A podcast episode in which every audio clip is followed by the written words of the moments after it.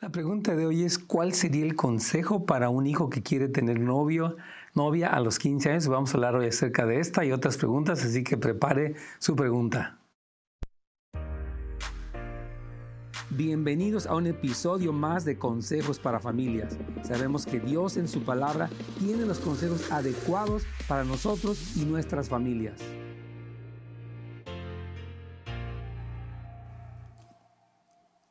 Hola amigos, ¿cómo están? Dios me los bendiga. Bienvenidos a su programa Consejos para Familias. Y hoy es el día de preguntas y respuestas. Ya sabe, ya sabe que puede compartir su pregunta con nosotros y puede llamarnos al 877-711-3342. Y si tiene una pregunta, que obviamente hoy de preguntas, puede llamar, puede dejar su pregunta en la página de Facebook o de YouTube de Pastor Nets Gómez. Repito, Facebook o YouTube, Pastor Nets Gómez, ahí nos encuentra, deja su pregunta y el equipo no la pone. Estamos aquí en vivo para responder sus preguntas conforme a la escritura. Y vamos a comenzar hoy con la primera que nos dejaron. Eh, que dice, ¿cuál sería el consejo a un hijo que quiere tener novia a los 15 años? Mira, yo le diría, ah, en primer lugar, que bueno, es lógico que empiece a haber una atracción, obviamente hacia el sexo opuesto, en este caso, gracias a Dios, y le diría, ok, hijo, el hecho de que tú veas que una jovencita es bonita, este, que tal vez eh, te gusta su personalidad, lo que sea, es bueno, pero todo tiene su tiempo. Y yo le diría que él tiene que saber que una relación empieza cuando ya él empieza a madurar, eh, tanto emocionalmente como económicamente, como académicamente. Es decir, una relación, eh, él puede ser amigo de alguna jovencita, claro, pero pensar en un noviazgo, el noviazgo tiene un propósito. El noviazgo eh, es conocer a una persona con la que uno piensa tener un compromiso, como sería el, el, matrimonio. Entonces le diría, ¿estás listo en este momento para un compromiso? No, me diría, tengo 15 años, no he acabado ni siquiera la preparatoria. Entonces le diría, está bien que, que, pienses en, en, eso, pero no es el momento.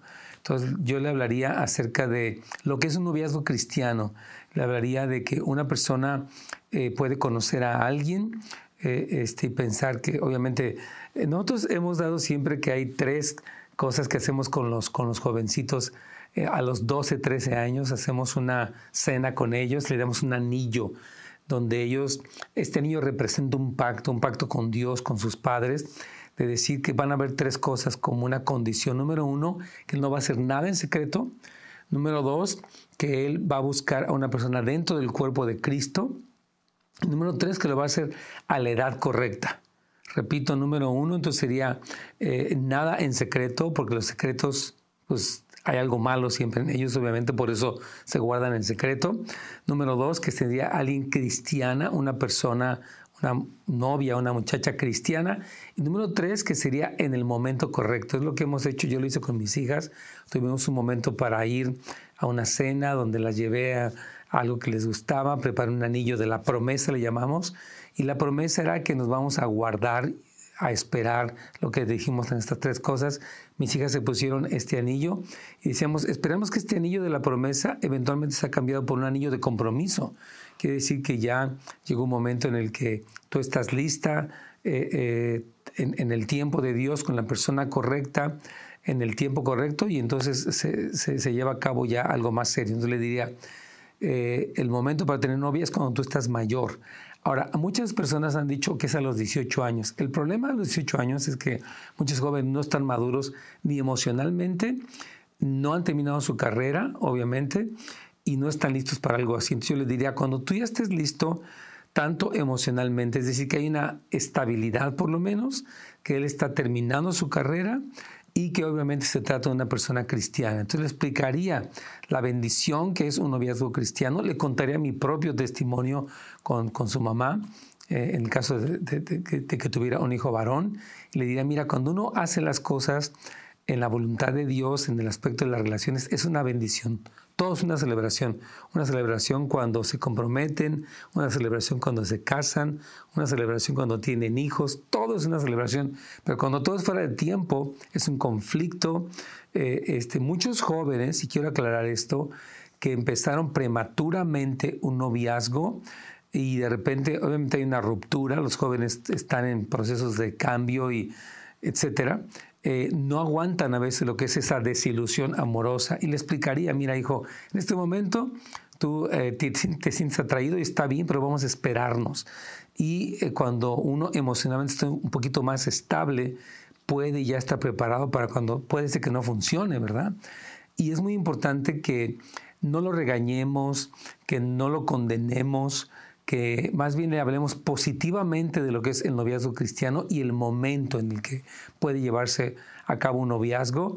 Y amén, es una bendición que los jóvenes tengan novia, joven cristiano, tengan una novia cristiana, eh, tengan un, un, tiempo donde tienen ese noviazgo y si todo marcha bien, tienen un compromiso y eventualmente una boda. Y eso es algo que es una tremenda bendición. Así que aquí estamos. Ahora, aquí nos pregunta alguien más, estamos para servirle. Dice, pastor, mi esposa cree en las energías y en el universo y todas esas cosas. Incluso fue a un ritual de la ayahuasca. Oh, ¿Cree que debo de hacer algo y cuál es su opinión? Claro que sí. Yo creo que estas creencias, eh, muchas de ellas son esotéricas, muchas son de, la nueva era, este, son peligrosas. ¿Por qué? Porque nuestra referencia, querido varón, es la escritura. La Biblia nunca habla de energías del universo, habla de Efesios capítulo 6, versículo 1, que nuestra lucha no es contra carne y sangre, sino contra principados, contra potestades, contra los gobernadores, contra las huestes de maldad y los gobernadores de maldad de este siglo. Entonces le diría, mi amor, yo creo que tú quieres algo bueno para ti y está bien, pero lo que necesitamos es la bendición de Dios, las promesas de Dios, este, el Espíritu Santo. Eso es importante, pero eso de que eh, vaya a un, ritual, no sé qué es la ayahuasca, pero podemos investigar, pero sí, yo creo que cuando el hombre se mete, escuche bien, muy importante, cuando el hombre quiere la bendición sin Dios, hay un peligro. O sea, la que es la buena suerte, la brujería, los, estos ritos, entonces estamos entrando en un terreno peligroso. Dios estableció, hermanos, un camino para bendecirnos, que es la fe, la obediencia, la relación con el Señor. Allí hay bendición, prosperidad, gozo, protección. Entonces yo le, te recomiendo, varón de Dios, que instruyas a tu esposa para que ella sepa el peligro que, que existe en estas cosas que no están en la palabra, por lo tanto, hay algo espiritual y peligroso. Dios dice en el Antiguo Testamento que no sea quien, quien incurre en todo este tipo de cosas. Habla de, brujería, de hechicería, los encantadores. Estas cosas son peligrosas. Entonces, prevenga a su esposa, por favor, oriéntela con la escritura, explíquele por qué eso no está bien y dígale que la ama, que no la condena, pero que eso es peligroso. Tenemos una llamada, con mucho gusto queremos contestarla. ¿Qué tal? Buenos días, estamos para servirla o servirlo. Hola, buenos días, hermano. Hola, ¿cómo estás, varón? Dios te bendiga. ¿Cuál es tu pregunta? Tengo una pregunta, hermano. Fíjese, necesito un consejo. Quiero ver si no estoy cayendo en, ser manipulador. Ah, he pasado por dos episodios con, mi esposa. Sí. Ah, le cuento rapidito. Ah, sí. Yo no, yo no, yo no era una persona cariñosa y afectiva con ella. Okay. Pero después de unos cursos matrimoniales, yo lo puse en práctica con ella. Muy bien. Entonces, una, una situación donde como que yo sentí que, eh, siento que ella a veces no es como yo soy. Okay. no igual quiero que sea, pero sí me, que me muestre un poco más de afecto. Okay. Entonces fue una situación en donde yo me, me sentí mal, se lo reclamé y, y me enojé. Entonces, pero yo me puse pensando, dije, ¿será que es correcto este enojo? O sea, sí. no, no quiero manipularle, quiero que ella sea como yo quiero que sea. Así es. Y la segunda uh, fue una situación que pasamos donde eh, fue algo, eh, íbamos a ir a, a, un, a, un, a, una actividad en el parque donde vivimos, de la comunidad donde vivimos. Sí. Um, salió, um, le había avisado con tiempo para que estuvieran listos los niños y la y la y ella. Sí. Uh, a, última hora este me dijo, "No, no quiero ir." Okay. Uh, porque no sé, voy a hacer lonche para la, la casa, no sé entonces yo sentí, le dije, hey, estos momentos vamos a aprovecharlo para estar juntos. Y, yo y después venimos a hacerlo, yo te ayudo, lo que sea. Sí. Y me molestó también. Le reclamé. Entonces me quedé en duda. Digo, ¿será que, este, ¿será que estos enojos son eh, están justificados o realmente soy, estoy siendo una persona manipuladora? Muy buena pregunta. Gracias, varón, por preguntar tan, con tanta claridad y, y estoy para ayudarte y amena. Es, eh, eh, es, muy sabio lo que estás haciendo, preguntar si está bien que se enoje. Y mira, te quiero explicar algo muy importante. ¿Cómo te llamas? Bueno, si no está bien, no me tu nombre está bien. Antonio, Antonio. Antonio, muy bien, Antonio. Mira, te voy a explicar esto, Antonio. Eh, una de las necesidades fundamentales del hombre es la necesidad de honor, la necesidad de ser valorado como la autoridad. Y es uno, de hecho, es una necesidad y es un temor. O sea, cuando un hombre se siente ignorado, deshonrado, entonces como que le pega, ¿verdad? Entonces, cuando ella no te responde como tú esperas, en los dos casos de lo que tú nos estás hablando, te puedes sentir, a ella no le importo, ella no me da mi lugar como, como hombre de, de la casa. Entonces, el enojo es una respuesta natural pero no, no es correcto cómo lo manejas. Te voy a explicar por qué. Porque, por ejemplo, en el caso de, la expresión afectiva que tú esperas de ella, es bueno que incluso leyeran un libro. Hay un libro muy conocido que se llama Los cinco lenguajes del amor, que habla del, tiempo de calidad, de los, de los regalos, de actos de servicio, eh, del toque significativo, etc. Entonces, sería muy padre que tú para introducirla, por ejemplo, a la forma en la que tú quieres que te exprese su amor, también le ayude a saber qué es, la, qué es el lenguaje del amor que ella eh, prefiere. En tu caso puede ser tiempo de calidad, o sea, en, el caso de ella, perdón, puede ser tiempo de calidad, algo así. Entonces, te animo a que en vez de tomarlo como un desprecio o algo así, le, le hables, le enseñes, etcétera, porque se me hace muy padre que tú tomaste el curso, te portaste afectivo y esperas lo mismo, pero hay que ver qué, qué está pasando con ella, porque tú puedes interpretarlo de manera personal. Y en el otro caso de que no quiso salir contigo, es lo mismo, o sea, la, la raíz del problema es el mismo. Tú tal vez no te sientas honrado, no te sientas valorado, considerado como el líder. Entonces creo que es más bien una cuestión de platicar con ella, porque si tú te enojas, nuestro enojo empieza a crear tensión. Nuestro enojo empieza a crear, por ejemplo, puedes ofenderla tal vez o tratarla de una manera ruda. Entonces, no, tú tienes que decirle, mira, ok, eh, sucedió esto, te entiendo. Y ya después que pase eso, yo buscaré un momento, mira, cuando tú me dices que no, eh, al último momento parece que el compromiso que hicimos no te importa. Entonces, me imagino que yo creo que sí te importa, te importo yo, tú me amas, pero ¿qué te parece si eh, me lo dices con más tiempo? Que te, o sea, mira, es muy importante, Antonio, ya para terminar, que tú crees una cultura de comunicación y de honra, en vez de enojo y tensión. O sea, tú estás, ahorita tienes niños pequeños, tu matrimonio va empezando, pero ¿cómo tratas tú este tipo de cosas? Es importante, porque si tú te empiezas a enojar, ella va a empezar a tenerte miedo y ahí incurrirías en la manipulación. Ella con tal de que tú no te enojes, va a acceder, pero no quiere decir que ella esté bien. Entonces sí necesitas, eh, Antonio, poder eh, ejercer una, un liderazgo más sabio para que tu enojo no empiece a arruinar tu relación. El enojo es normal, o sea, algo importante para ti está siendo afectado, como sería tu posición, tu, tu lugar que tienes, y sí es importante que lo trates, no es que seas pasivo, pero la manera eh, de enojo no contribuye. No sé si, si me entendiste y qué piensas de lo que te dije.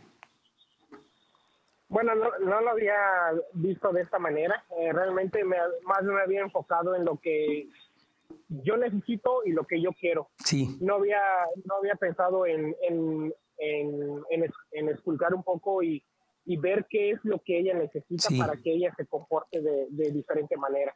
Y también explicar, o sea, antes, cuando pasa un evento así, por ejemplo, que digamos tenían un plan y ella ya a la mejor no quiso, decirle, mira, quiero decirte que a mí eso me hace sentir que no te importo. Yo creo que sí te importo, pero te explico cómo me siento para que lo consideres. Me explico, es importante comunicar lo que sientes porque tu enojo expresa frustración y puedes sentirlo como un rechazo. Entonces, comunicación Es muy importante, junto con lo otro que explicas, de entender lo que ella necesita.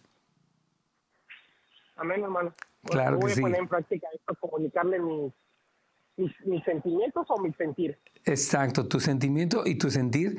Y tu enojo, tratarlo con Dios. Puedes orar, puedes darte un pequeño paseo para calmarte y actuar de una manera más sobria en vez de enojado. Porque si te empiezas a enojar, repito, eh, si tú te enojas, ella se va a enojar y eso va a crear tensión. Y tú no quieres tensión, quieres conexión, quieres entendimiento, quieres ah, cambios positivos.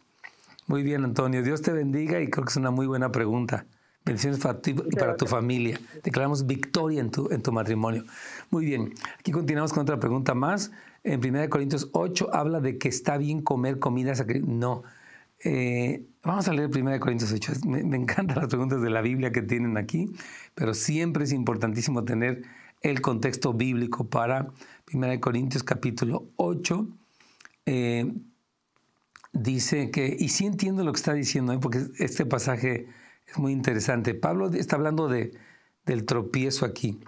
Dice aquí Pablo en 1 Corintios 8 que en cuanto a lo sacrificado a los ídolos sabemos que todos tenemos conocimiento. El conocimiento envanece, pero el amor edifica. Segundo, ok. Dice acerca pues de las viandas que sacrifican a los ídolos, sabemos que un ídolo nada es en el mundo y que no hay más que un Dios. Pues aunque hay algunos que se llaman dioses, sea en el cielo o en la tierra, eh, para nosotros, sin embargo, hay un solo Dios, ¿verdad? Dice, para, eh, pero en todos hay este conocimiento. entonces, lo, que Pablo habla aquí, fíjate bien, y, sí suena como una contradicción, porque de hecho lo dice en el, en el, en el ah, cuando hubo el concilio en Hechos capítulo 15 acerca de si los gentiles iban a ser judaizados, se les habló acerca de que no comieran lo sacrificado a los ídolos y aquí Pablo parece que hace como una concesión. Pero lo que pasa es que, acuérdense que el cristiano del primer siglo, eh, que vivía en un mundo gentil, eh, había toda esta participación, escuche bien, en los ritos idolátricos. O sea, muchas de las carnicerías eran lugares donde se ofrecían los animales a los demonios. E incluso había, y está comprobado, sacerdotisas que eran prostitutas. Había todo un entorno eh, en esto. Entonces ellos dijeron que se prohibieran los sacrificados a ídolos. Pablo ya está escribiendo a los, a de Corintio, está diciendo que hay una libertad. O sea, cuando una persona tiene entendimiento y no va a participar en un acto idolátrico, no tiene nada de malo, porque la carne es carne y, el, y los ídolos nada son, está diciendo Pablo aquí. Es decir, que cuando hay entendimiento y no hay una participación en este rito idolátrico, no está mal. Pero cuando no hay entendimiento y se participa en esto, obviamente es un pecado. Y Pablo dice que hay personas que tenían todo este concepto de lo que sería eh, este, el pecado, que es el comer cosas sacrificadas a los ídolos, por todo el contexto que había, entonces, y si la persona lo hacía, había un tropiezo tremendo. Entonces, Pablo habla del que tiene entendimiento. Acuérdense lo que dice aquí. Dice que nosotros, sin embargo, hay un solo Dios, estoy leyendo el versículo 6, del cual proceden todas las cosas, etc. Por esto, pero no en todos hay este conocimiento, porque algunos habituados hasta aquí a los ídolos, que es lo que prohibió el concilio en Hechos capítulo 15, comen los sacrificados a Dios y su conciencia se contamina si bien eh, la vianda o el, platillo no nos hace más aceptos ante Dios, pues ni porque comamos seremos más, ni porque no comamos seremos menos, pero mirad que esta libertad vuestra no venga a ser tropezadero, porque el segundo te ve a ti, etcétera, etcétera. Entonces Pablo está diciendo, el ídolo en realidad nada es en el mundo y no hay nada que nos afecte a nosotros que tenemos entendimiento pero si alguien no lo tiene, no debe de hacerlo. Entonces, Pablo está hablando del nivel de luz, porque acuérdense que también, y esto es muy importante, cuando Pedro eh, ve este lienzo que baja del cielo, me parece que es Hechos capítulo 8, y donde desciende este lienzo y el Señor le dice, mate come, y Pedro dice, yo no voy a comer nada inmundo, y el Señor le dice, no llames inmundo a lo que yo he limpiado. Obviamente esto fue un antecedente para el bautismo del Espíritu Santo, para la salvación de los gentiles y el bautismo en el Espíritu Santo. Pero dice ahí eh, que, que, el Señor hizo limpios todos los alimentos. Entonces, la prescripción dada en Hechos capítulo 15 respecto a no comer lo sacrificado a los ídolos está en el contexto de una cultura idolátrica, pero ya con el entendimiento no hay condenación porque Dios lo hizo limpio y nuestro corazón está en paz. Entonces es importante que entendemos, eh, entendamos todo el contexto porque pareciera una, eh, una aparente pues, contradicción. Así que esa sería mi, respuesta. De hecho, leerles, eh, aquí está. De hecho, aquí en, capítulo, mm, bueno, en Marcos 7, 19, dice, esto decía siendo limpios todos los cimientos. O sea, que para un cristiano no hay problema en el Nuevo Testamento. Pero si eso implica algo de idolatría, no lo hagas. Y menos si es un tropiezo para alguien más. Ok, súper bien. Aquí estamos. Pastor, ¿de qué manera estaban listas las cinco vírgenes en comparación de las cinco que no estaban y cómo aplica para nosotros el día de hoy? Esta pregunta ahora sí que me encantó. Mateo capítulo 25, acuérdense que son las parábolas que Jesucristo dio después de Mateo 24, obviamente, donde él está hablando acerca de el contexto. Dice aquí, entonces el reino de los cielos. Una vez que Jesús habló del, capítulo 24, de las señales del fin del tiempo, de la abominación desoladora, del arrebatamiento, eh, todo, de, cómo iban a ser los tiempos como el tiempo de Noé. Entonces, entonces, en el contexto del fin del tiempo, Jesucristo pone la parábola de las diez vírgenes. Y hay cinco, porque su pregunta es, de qué manera estaban listas. Acuérdate que las cinco vírgenes sensatas tenían aceite en sus lámparas. Las diez eran vírgenes, las diez tenían lámparas, las diez estaban esperando al novio. Todas se quedaron dormidas. ¿ok? Eso es lo que tienen en común. La única diferencia por la que la Biblia dice y Jesucristo dijo que estaban listas es porque sus lámparas estaban llenas de aceite. Que te dice aquí que las en el versículo 4, más las prudentes, Mateo 25, 4, tomaron aceite con sus vasijas y juntamente con sus lámparas.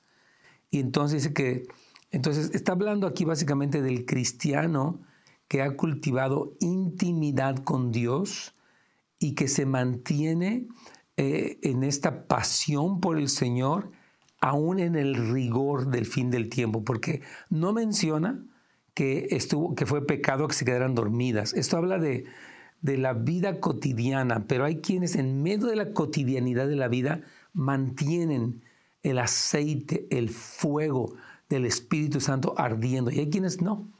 Son cristianos que viven descuidados, que se olvidan de cultivar intimidad con Cristo y entonces les sorprende el día del Señor. O sea, habla de un cristiano sabe de la venida, este, de la venida de Cristo, eh, entiende esto, pero se descuida y entonces se queda fuera de este, de este mover de Dios o, no están preparadas para, para, recibir al Señor en el tiempo de la visitación. Entonces, la manera en la que estaban listas es que estaban con lámparas llenas de aceite y esta aceite representa la intimidad con Dios. Así que sería la respuesta para ti, pero es una muy buena pregunta.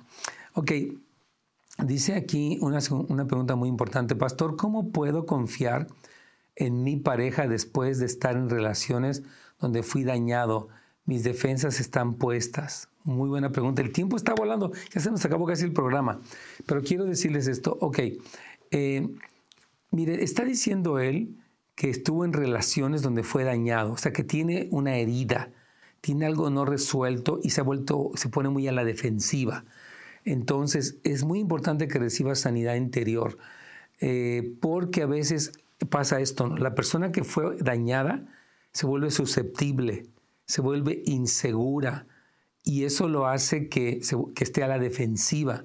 Entonces yo te quiero animar a que te metas un programa. Aquí, gracias a Dios, dentro de nuestra iglesia Houses of Light, Casas de Luz, tenemos un programa que se llama Casa de Restauración, donde las personas pasan por un año, pasan por cuatro libros y ven cuán, cuáles han sido las heridas, rechazo, abandono, abuso, y para que reciban sanidad en un proceso largo. No es como que, oh, ya pasó eso, olvídalo, no, porque como él dice, él sigue a la defensiva. Él puede ser muy susceptible, muy, este, se ofende rápido. entonces sí necesitas, mi hermano querido. Entonces, para confiar en tu pareja, tú tienes que ser sanado. Porque si tú no eres sanado, tú vas a volverte una persona suspicaz, desconfiada, este, que, que está sospechando, una persona celosa. Entonces, mucho cuidado, hermanos. Siempre las personas que se dan cuenta de que hubo relaciones donde fueron dañados, por ejemplo, hubo una traición, una infidelidad, entonces necesitan sanidad interior porque sin querer transfieren la herida de la, de la, relación anterior a la nueva relación y eso produce que las personas estén rebotando de una relación a otra. Dios nos quiere, queridos hermanos y amigos, personas sanas en Cristo, personas libres en Cristo, para que podamos triunfar en nuestras relaciones, construir matrimonios sólidos, familias estables, no incurrir en el divorcio, no dejar a nuestra pareja, no vivir eh, este, en amaciato, o sea, no vivir sin estar casados. Es muy importante, hermano, construir familias eh, estables de acuerdo al mandamiento, de acuerdo al pacto, porque más que nunca, hermanos, está habiendo un, resquebrajamiento terrible, están, están habiendo divorcios, madres solteras, padres solteras, y Dios da esperanza para ellos, pero sí crea situaciones donde los jóvenes, nuestras generaciones, están incurriendo en confusión de género, en rebeldía, en adicciones, en ataduras terribles. Y yo quiero animar en el nombre de Jesús a que construyamos familias conforme al orden bíblico y sanemos. Necesitamos ser sanados para no destruir matrimonios y familias que traen terribles consecuencias. Queridos hermanos, muchas gracias por habernos escuchado en este día. El tiempo se fue volando. Les amamos y asistan a su iglesia. La semana que viene continuaremos con más temas. Estamos aquí en Consejos para la Familia. Dios les bendiga. Gracias por habernos acompañado el día de hoy en un episodio más de Consejos para Familias. Nos vemos la siguiente vez.